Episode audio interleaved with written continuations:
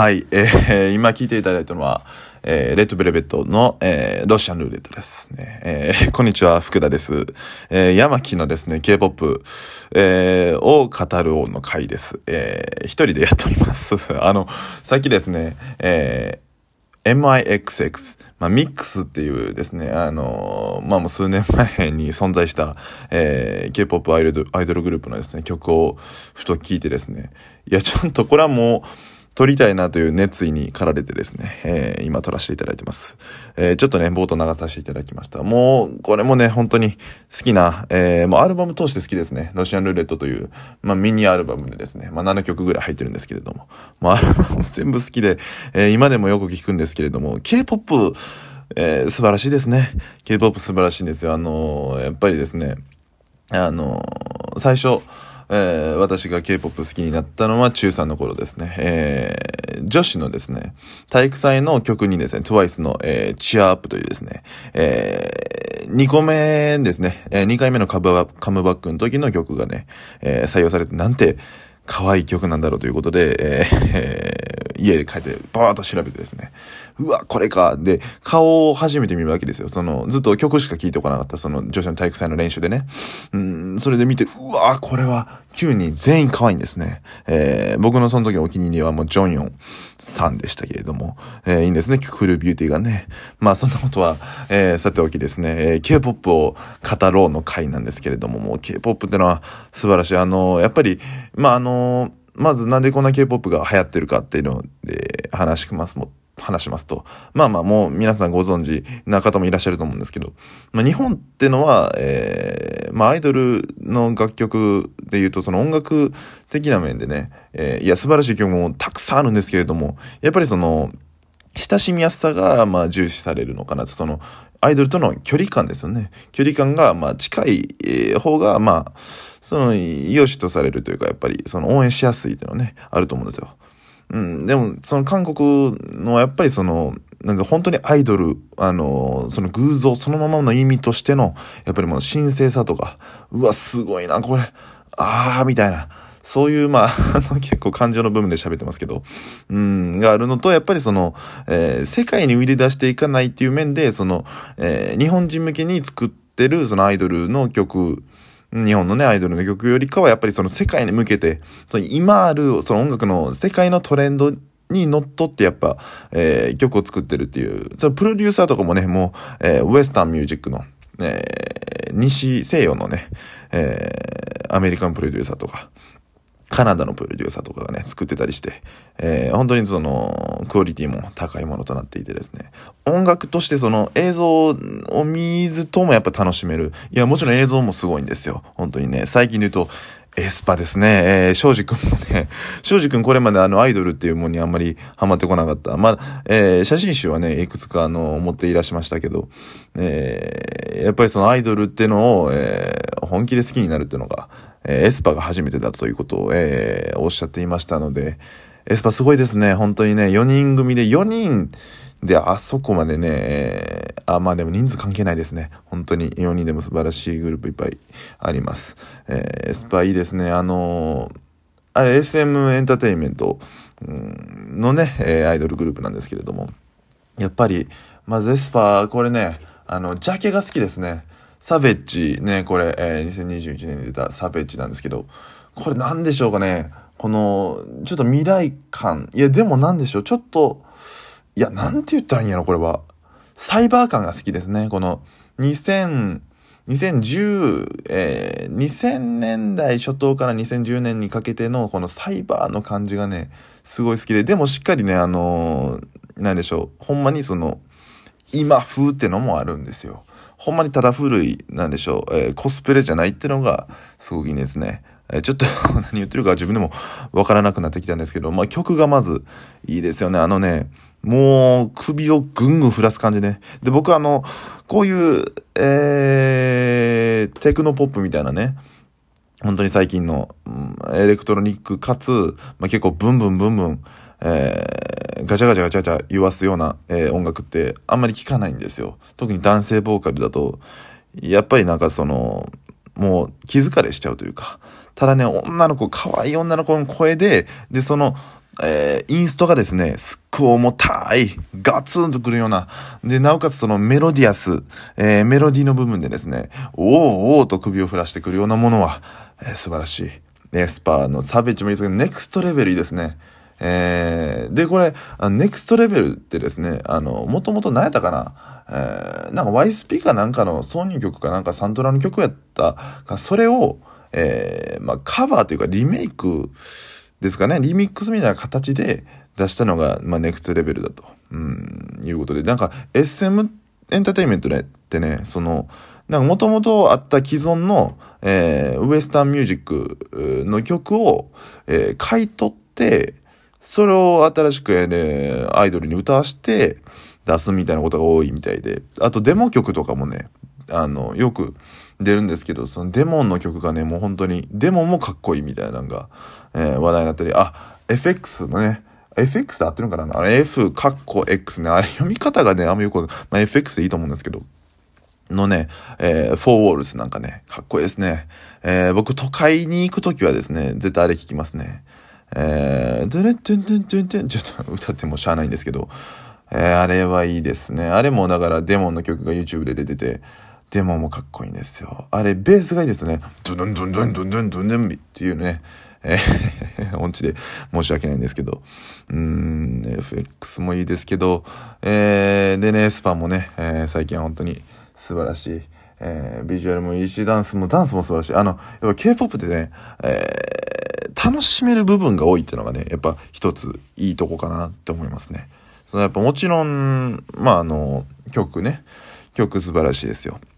いろんな曲があって、いろんなギミックが使われてて、おおおあ、こんな、で、あ、あのね、アイドルの、あの、素晴らしいっていうか、あの、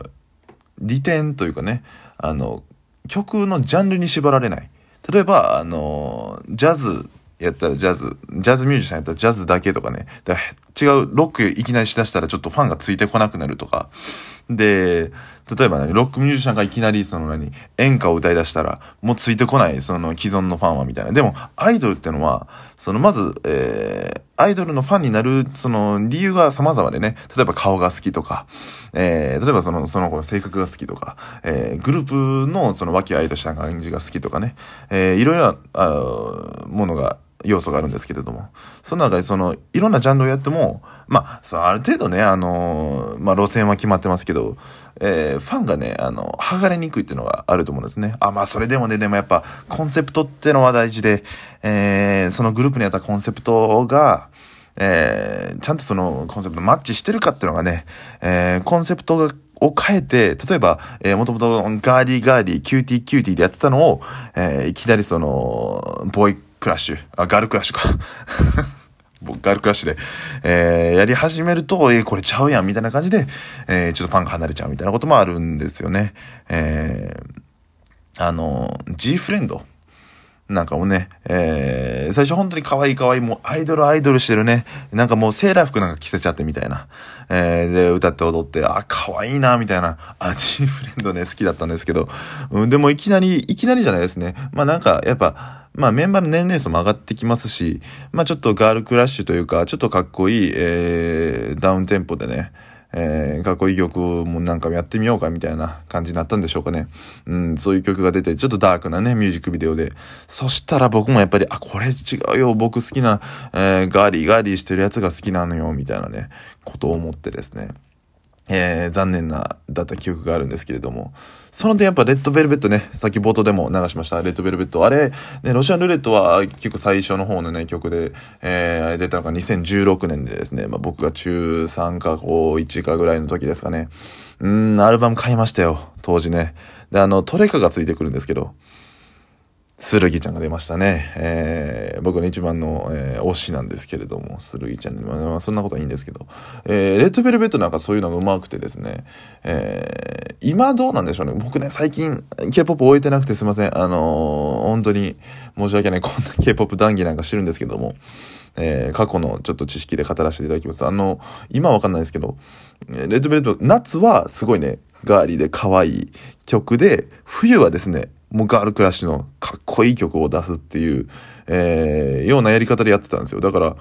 彼女たちのポテンシャルというかもうその、えー、すごいですね、能力がね、もう、ケイパボー、ケイパボーで、えー、もう可愛いのもいけちゃうし、んでもって、えー、かっこいいのもいけちゃうみたいなんで。で、あの、やっぱメンバーのアイリーンさんがですね、結構もう、えー、少女時代と同期みたいなぐらいのベテランなんですよね。えー、でもって最年少のイェリちゃんがですね、まあだいぶ若いと。もう20代前半ぐらいの感じで。うん。で、その中にまあ中間層のウェンディと、えー、スルギと、えー、ジョイがいてですね。まあ全員それぞれあの味が違うんですけれども。まあそんな中ですね、その非常に、えー、様々な顔を持って、で、なおかついろんな曲ができるっていうのはね、本当に素晴らしいですね。えー、レッドベルベットは本当にね、あの、アマゾンのね、あの、レビューとか見てもですね、いろんな、えー、評価見れると思うんですけれども、あの、レッドベルベット、あの、ザ・レッドというですね、1枚目のアルバムですね、あの、これがもう素晴らしい。ザ・レッド、あの、まあ、表題曲、ダムダムね、あの、これはまあミュージックビデオ出てですね、まあ可愛いですよね。あのみんななんか同じような服なんですか、60年代ぐらいのメイドさんみたいなね、アメリカのメイドさんみたいな服着てですね、えー、前髪のパーマを当てですね、すごい可愛いんですけれども、あれまずね、曲がすごくユニークですよね。ダムダムダムダムダムダムダムダムダムダムダムダムあれ、すごいね、どんな、どういうジャンルなんかなあれはよくわかんないんですけども、もうとにかくキャッチーで、なおかつですね、えー、こうなんでしょう、この、ただし、ピアノとか、あの、ギターとかのね、メロディアスな感じではなく、どっちかというと跳ねるようなビートでですね、ワオ、ワオ、ワオっていうのを、感じですね。はい。ちょっと本当にね、あの、あんまり知識、音楽的な知識があんまりなくてですね、感覚の部分ですごい喋っちゃうんですけれども、まあ、ご了承ください。これはね、まあまあまあ、ぜひ、あの、教えていただけたら、これどういうジャンルなんかっていうのね、えー、いろんなジャンルしてますから、本当に。あ、それこそね、さっきのロシアンルーレットなんかはもういろんなジャンルやってますよね。えー、最後の曲、最近聴いてるのはですね、ずっとね、あの、ロシアンルーレットと、まあ、全部好きなんですけど、バットとアキラも好きなんですけど、あの、サニーアフタヌーン。サニーアフタヌーンをずっと聴いてたんですよ。これ、本当にね、ポップな曲でですね、なおかつちょっと哀愁があるような、えー、まあ、晴れた午後ですよね。だから晴れた午後で、まあ、気持ちいいんだけど、ちょっと寂しいみたいなね、なんか物寂しさを感じる。えー、特に秋に聴いたらそう思いますね。夏だと楽しいんですけどね。えー、でも、その7曲目のですね、My Dear がね、すごくいいんですよね。なんか、ふわふわ浮遊感があるんですけれども、えー、その中に地に足ついた、まあ、ボーカルとですね、えー、そのインストがですね、なんともまあ、よくマッチしてですね、えー、素晴らしい。っていうか、音圧がすごい、音圧がすごいですよね。ちょっとだから、あの、1音上げただけで、うーってなるみたいなね。で、下げたら、あ、ちょっと下下がりすぎかなみたいな。うん、その、トラックのやっぱ音圧、これミックス、えー、僕ね、あのー、するんですけれども、ミックスしててやっぱ、うわ、こんな音圧出されへんなみたいなも思いますけれども まあね、えー、本当にあのー、ペイペイですけれどもね、えー、本当に K-POP は素晴らしいんですね。いろんな K-POP アーティストいますけど、TWICE なんかハマってましたけど、あの、でも今ね、TWICE あんまり、えー、聞かないですね。やっぱ曲としては好きじゃないから、ビジュアルが好きやったんですけどね。まあ、あの、ファン、本当にファンだったんですよ。もう毎回アルバム出たらもう全種類買うみたいなね。一回なんか3種類ぐらい出て、中学生やったんですけど、うん、いや、これは厳しいなと思いながらも全部 3, 3種類買ってですね、えー、写真がね、ついてるんで、ね、その写真、なんですか、本みたいになってるんで、ちょっとした写真集みたいな、それをずっと、ずっと眺めなが、ずっと聞いてましたね。本当にもう、えー、没頭してました。えー、で、家でポスター貼ってですね。でもあの、なんか、どんどん流行り出して日本デビューしたんですね。えー、あの、僕の高1の夏ぐらいに。うん。で、あの、まあ、日本に来るってなって、禁断ボーイズっていう YouTuber がいたんですけど、その中のメサイアっていう方でですね、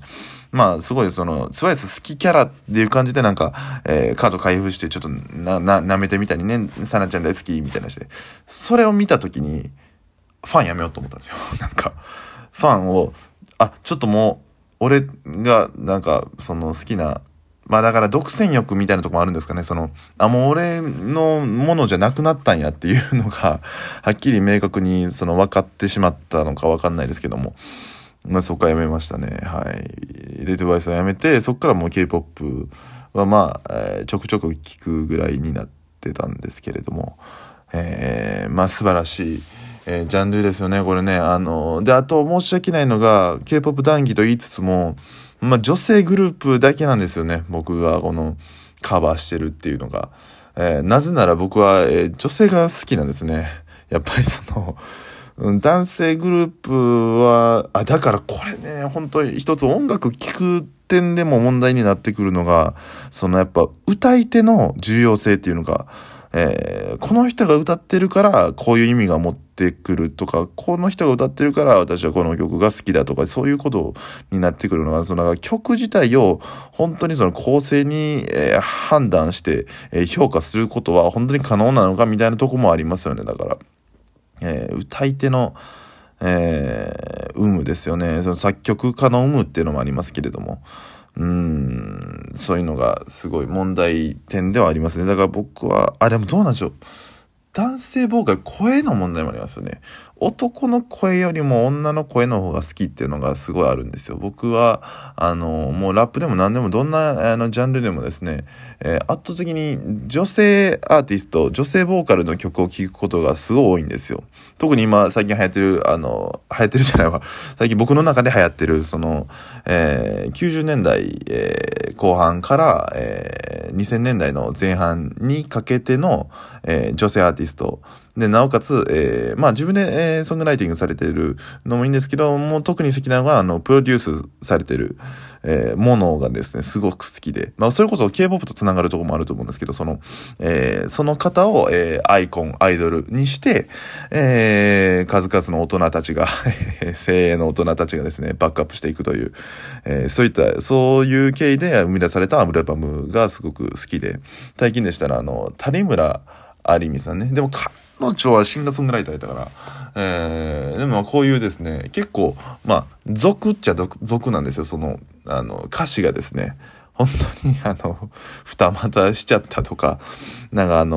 本当に本当に忘れられないだとかね。だから、僕あんま歌詞はね、あの、あれしてないんですけど、まあまあ好きですね。あと、えー、そういうので言うと、あ、ザードもね、いいですね。まあ、あのー、ザードも好きなんですよ。まあ、作詞はされてますけどね。えー、まあ、作詞とかも歌詞は正直ね、あんまり僕は関係ないんですね。もちろん歌詞好きな曲もありますよ。森山直太朗とかね。うん、ランプとかも歌詞好きですけれども。あと、今井優子、うん、さんとかね。えー、これ今井優子さんの I Wish っていうね、えー、2007年のやつですね。2007年のこう、ジャケがまたね、もうクソダサいんですよ。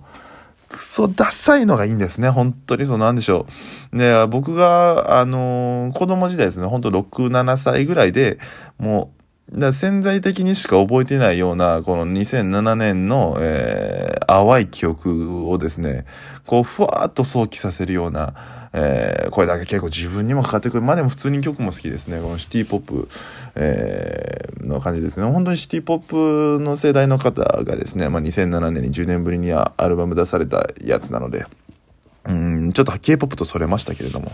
K-POP ね、えー、いいんですよね。なんで、あのー、さっき聞いてたんですけど、あの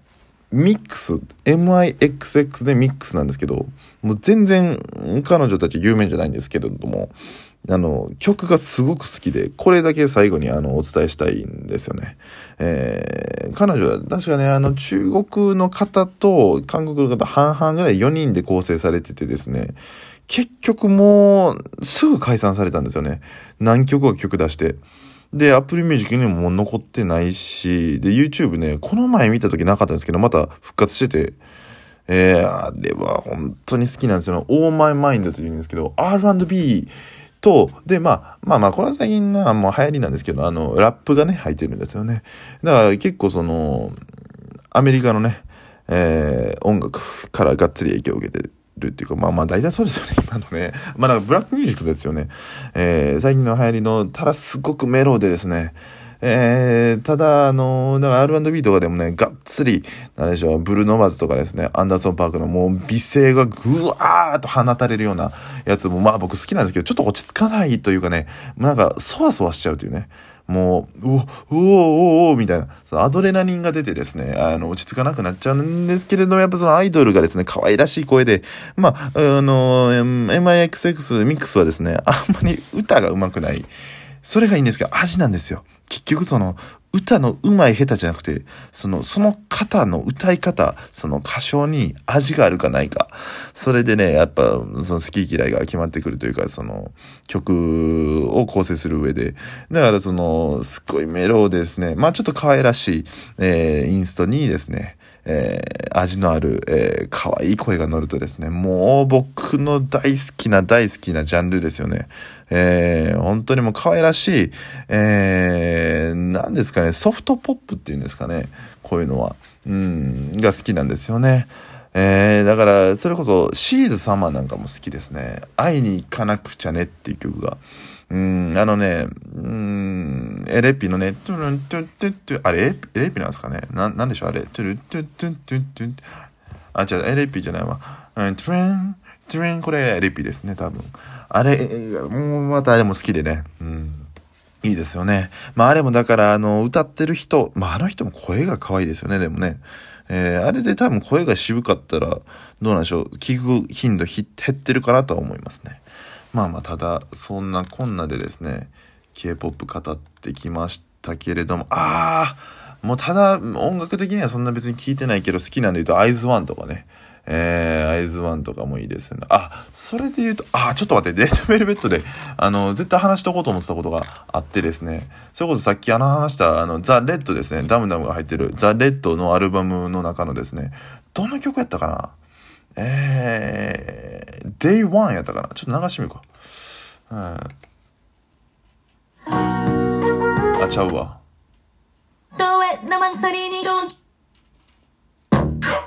これこれこれこれ。聞きましたか？今さ。皆さん今。ヒップホップファンの方はですね、今もう、え？もう一回いきますよ。もう一回いきます。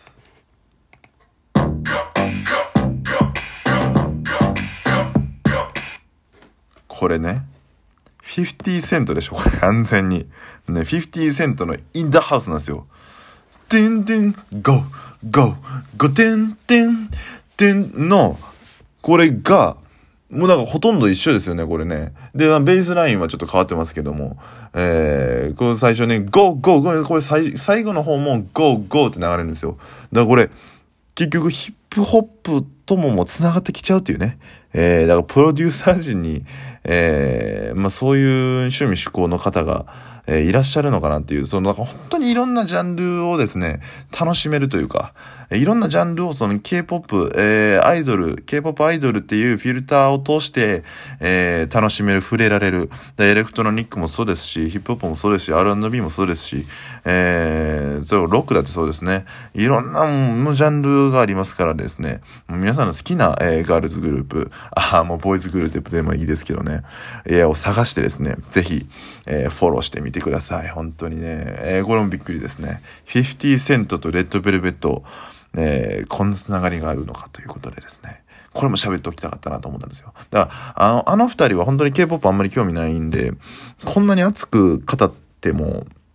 仕方がないみたいなとこがあるんですよね。だから、まあ一人で今回今撮らせていただいて、あの、るんですけれども。まあ、本当にね、あの、いいですよね。えー、あ、だからさっきのね、あの曲関係なし、普通にもうアイドルとして好きなのはアイズワンとかね。うん、本当に可愛いですね。えー、最近タイラーがね、あの、書いたでしょ？ジャケットで、あの、ウォルフとか、えー、あとだから、あの、チェリーボムとかね。だからもう僕、あの、あ、チェリーボム書いてないわ。あ、チェリーボムも書いてたか。で、僕、あれがね、嫌でね、アップルミュージックに表示されるじゃないですか。で、あの、ライブラリにあるのがあんまり、これ失礼な話ですけど、平さん。すいません、あの、でも嫌で、だから、ちょっとね、今変えてます。あの、パソコンで変えれるんですよ、ジャケを。そしたら、あの、同期してね、その、携帯とも。で、携帯の方にも変えるって。で、今だから、ウォルフの方がですね、チェウォンちゃんがですね、舌をペッと出してるような、えー、可愛い画像でですね、えー、 Cherry Bomb の方がですね、あのー、イエナちゃんがですね、ちょっとピースサインをしてる、えー、ジャケとなっております。すごい可愛いですね。もう聞くときもテンション上がりますね。はい。最高の内容に最高のジャケですね。えー、まあそんなことはいいんですけども、まあ、アイズワンもね、本当に好きで、えー、プロデュース48なんかね、あの、日本の皆さんも、えー、ご覧になった方、えー、多いんじゃないですかね。ないないでしょうかね。だってアイズワン、まずね、あの、48グループの中から、えー、矢吹奈子ちゃんとですね、えー、本田、あれ？本田ひとみちゃんとですね、えー、桜。あ、上の名前何やったか宮、宮部桜。宮本？ちょっと忘れちゃいました。すいません、あの、桜さん。桜さん、胸の3人が、えー、いてですね。これまた熱いですよね。で、もそれぞれ、あまあ、もう1年契約、1年やったかな。まあ、あの、契約期間が決まっててですね、もう、もう解散しちゃったんですけれども、そのそれぞれがどういう活動をしていくかっていうので、だからその、アイドルって意外と、あれですね、そのなんかアメコミみたいなとこありますね。えー、もともとここのチームで活動してた人が次解散して違うとこでまた、あ、ここで組んでた人と組むんや、そこのグループ入るんや、みたいなね。そう、アメコミ、なんかアベンジャーズみたいなね。えー、アベンジャーズ、ヤングアベンジャーズ、アンキャニアベンジャーズ、えー、だから X メンとかやったらアンキャニ X メン、あの、あの、X メンレッド、えー、なんちゃらこんちゃらみたいなね。えー、そういう、もう、いろいろいろいろ、あのこう、組み合わせがね、多様やっていうのがね、すごい面白いですよね。例えばその、あ、これもね、もう語り出すと止まらないんですけど、IOI ね、えー、IOI、あの、プロデュース、えー、101っていうんですかね、あれ、101。101人の中から、えー、11人が選ばれるっていうね、えー、プロデュース番組ですね。あれ結構ね、プロデュース番組でも、えー、だから大人数でプロデュース、あ大人数でね、あの、何ですか？オーディションする番組の結構最初の方だったかなと思うんですけれども。だって、えー、TWICE の生まれた16は16人ですからね。16、16人から、えー、9人になるっていうね。えー、そこで落ちた、あ、これまた熱いですね。あの、16で落ちた、えー、ソミちゃんが、えー、次 IOI、えー、になると、そこのオーディションでですね、勝ち上がって、勝ち残って。で、さらにそれで、えー、まあ、解散するんですよ。まあ、あの、ツープロデュース系ってもう決まってるんですよね、解散する時期が。だからその解散してからソロでですね、まあ彼女パワーがすごいですよね。えー、ウエスタンポップミュージックに乗せながらですね、I do wanna birthday, do do do do do do do do do do あれだから、サビが、あの、歌じゃないことが多いっていうのもね、あの、一つあれですよね、ポイントですよね。あの、本当にもう、インストだけでサビを、えー、構成しちゃうっていうのは、だからあのね、バースデイ、えー、ソミちゃんのバースデイなんていうのはすごくいい曲ですね。あれもね、乗れますよね、本当にね。えー、普段ああいう曲聴かないんですけどね、やっぱりそのアイドルが歌ってると聴いちゃうみたいなとこありますから。はい。で、IOI が解散してからは、ググダンとかね、えー、プリスティンとか、そういうのにバーっと行ってですね、これちょっと古い話ですよね。だからググダンとかね、活動してないんですよ。これ、あ、これだからね、K-POP ずっといいとこばっか言ってきましたけど、その、やっぱり、まだその、ちゃんとアイドルのケアってのがなされてないとこもあるのかなと。えー、だって練習生の期間が本当にもう先週を練習生に費やしてきたね、みたいなとこも、あ、だからアイドルになるためにも青春を捨てたみたいなとこがもう絶対あると思うんですよ。で、事務所に入ってですね、えー、ずっと練習してダンス、歌、えー、笑顔でコミュニケーション、そういう練習をしてですね、ずっとやってきて、で、やっと、やっとこそアイドルになったのにもうそんな、うん、活動してたのは1、2年みたいなね。で、そっからもう事務所にほったらかしにされて、で、結局もうカムバもしないみたいなことが多々あります。プリスティンなんかはね、本当にもう世の中でそういうことを、えー、噂されてる、まあ、あのグループの一人で、えー、一つでですね。うん、もう恐ろしい、その、結末を辿ってるんですけど、まあ、まだわからない。カムバするかもしれないね。何年？もう、フューイヤーズ越しにね、カムバするかもしれないんですけれども。まあまあまあまあまあ、プリスティーンなんかはもうかわいそうで。ただね、あのー、その、僕たちはそのアイドルがね、カムバしなかったらやっぱりあの、事務所のせいにしがちなんですけれども、もしかしたらね、彼女たちがもうやりたくないって言ってる可能性もありますから。えー、いろいろありますよ。本当にパワハラとかね、えー、それこそその、いじめとかもね、まああるんですね。やっぱりその、人数、大人数でやってるとですね、圧力っていうのはどっかで生まれてくるんですよね。あの、人間っていうのはやっぱりその、複雑な生き物ですから、えー、そういう圧力の中で揉まれてると、まあ消耗しちゃって、えー、自殺なんか、うん、しちゃうこともあると。いうことで、負の面もね、あるんですよね。だから、ググダン僕すごく好きでね、えー、いろんな曲を聴いててですね、ググダンはどんな曲があったかな？ググダンなんかね、本当に好き。もうだから、ラスト曲出たのが、2018か、うわ、やばいな。マジか。あーん、うわ、これはひどいね。これはひどいですよ、本当に。いやいやいやいやいやチョココ、うわ、あったな、チョココとかね。あったんです。これ、ガール、a girl like me これですね。これがいいんですね。てってってってで、てれねてんてっててれねてんてんてん。あ、やっぱフレッシュですよね。うん、可愛いですよね。ウェキメキとかね。そういうの抜いたら。えー、あ、ちょ待って、忘れてた、忘れてた。一番好きやった。あ、でも最近見てないな、そっか。プロミスナイン。プロミスナイン好きなんですよ。プロミスナインは、あ、それこそね、まあ、エスパとか、あの、イッチとかですね、最近まあ、あの、本当にその、ガールクラッシュ、なおかつ、もうちょっと音楽的にももう、あの、その辺のアーティストを凌駕してるような、まあまあ、プロデューサー陣がもうすごいんでね、もう分厚いんで、